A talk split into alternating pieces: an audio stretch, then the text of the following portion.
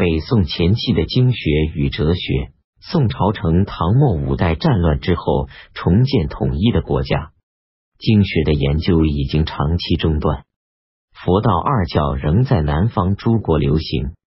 宋太祖、太宗尊崇儒学，也崇尚佛道，旨在争取世人，以稳定宋朝的统治，并非出于学术目的。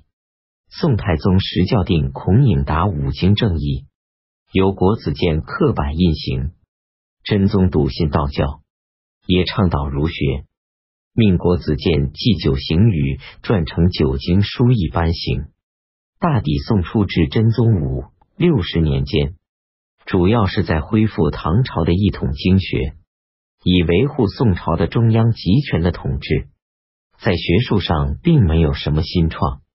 宋仁宗时，随着科举取士制的发展，已逐渐养成了一批儒士。宋朝统治的重重矛盾也开始暴露在人们的面前，朝野文士纷纷议论着改革朝政的方案，在学术上也一扫前时的沉寂，开始了多方面的新探索。刘昶仁宗庆历间进士刘昶，字元甫，世称公史先生，临江新余人，著七经小传三卷。为诗书三礼春秋公羊及论语重作新著传，刘昶突破旧诸的束缚，一己一做出新解，使学风为之一变。吴曾能改摘漫录引国史说，庆历以前，学者尚文辞，多守章句著书之学，至刘元甫为七经小传，使一诸儒之说。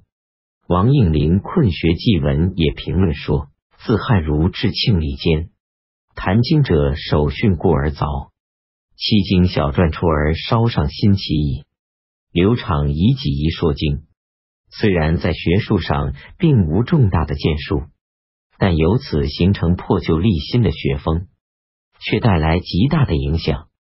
孙复、石介、胡苑、孙复、石介。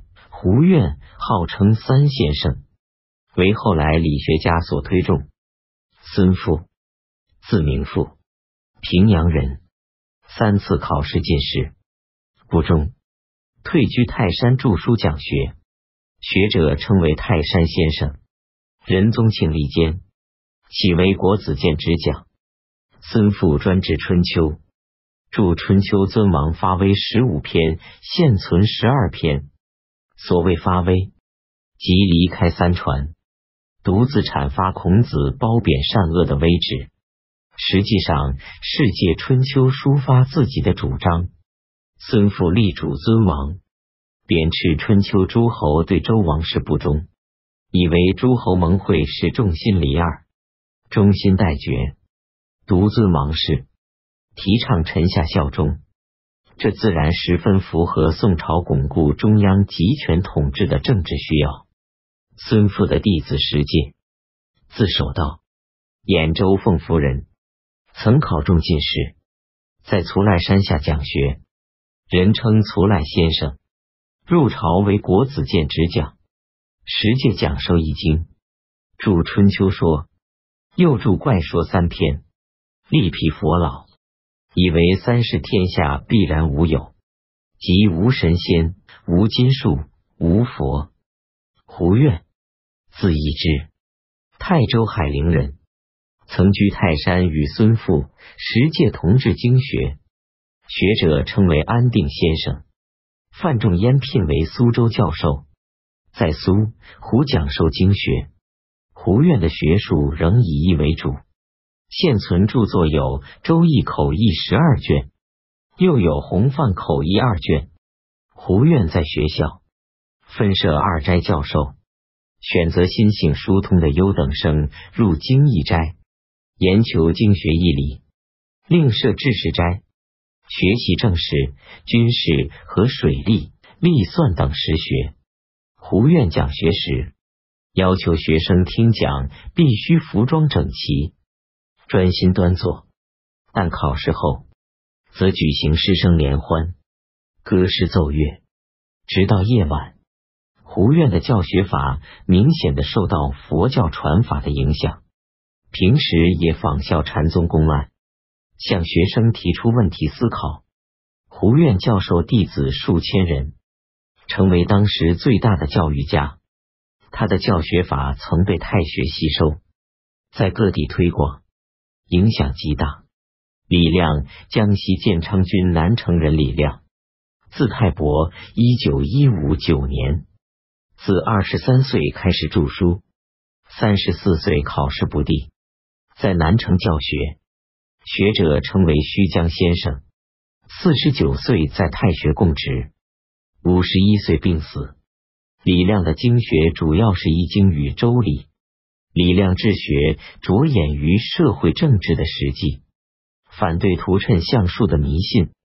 他认为圣人作义，本以教人。君得之以为君，臣得之以为臣。万事之理，犹服之于伦。米不在其中以议论一。李亮著议论十三篇，就易经讲述君臣之道，以治至身之道。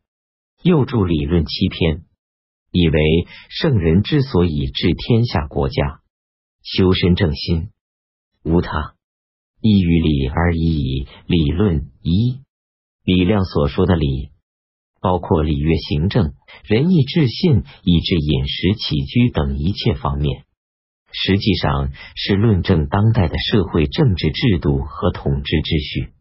由此出发，李亮又著《周礼志》《太平论》及其他论著多篇，主张宋代社会应实行平土均邑，奖励农垦以富国。李亮在哲理的探讨上并没有多少发明，但他凭借周礼而提出一系列改革主张，却对后来王安石变法有一定的影响。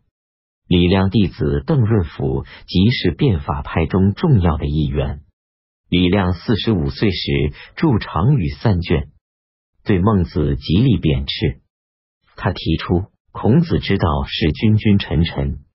于子之道，是人皆可以为君，因而造成诸侯争霸，天下大乱。五霸是三王的罪人，孟子是五霸的罪人。李亮从而认为，孔子死而道不传，孟子是背离了孔子。李亮直接解释，孔子之道尊天子以诸侯，这与孙父的论说基本一致。但他从抛弃训诂发展到公然抵斥孟子，却为宋儒自称继承孔子道统之风开了端绪。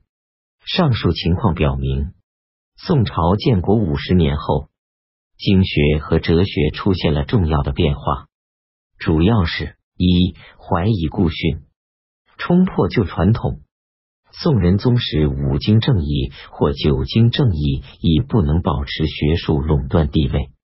学者从推翻正义、怀疑汉儒训诂，直到贬斥孟子，在思想界形成遗骨的学风。欧阳修进而认为《易经》的实意非孔子所作，不足为据。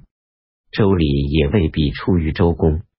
苏辙、苏轼怀疑周礼系秦汉儒者所增损，不可相信。司马光也著《一梦篇》。对孟子提出疑问，学者从不同的方面。合力冲破旧传统，为陷入绝境的经学开拓了新路。二、纠结经义，刻意求新，儒者摆脱章句训诂的束缚，直接探究经书义理，竞相提出新解。所谓新解，多从当代的社会政治需要出发。因而，《易》《春秋》《周礼》三经的研究成为显学。学者借以发挥哲理，以论证现实的社会秩序；借《春秋》倡导尊王，以维护中央集权的统治；借《周礼》以申述改革积弊的政见。经学逐渐从哲学和社会政治学说两个方面求得新的发展。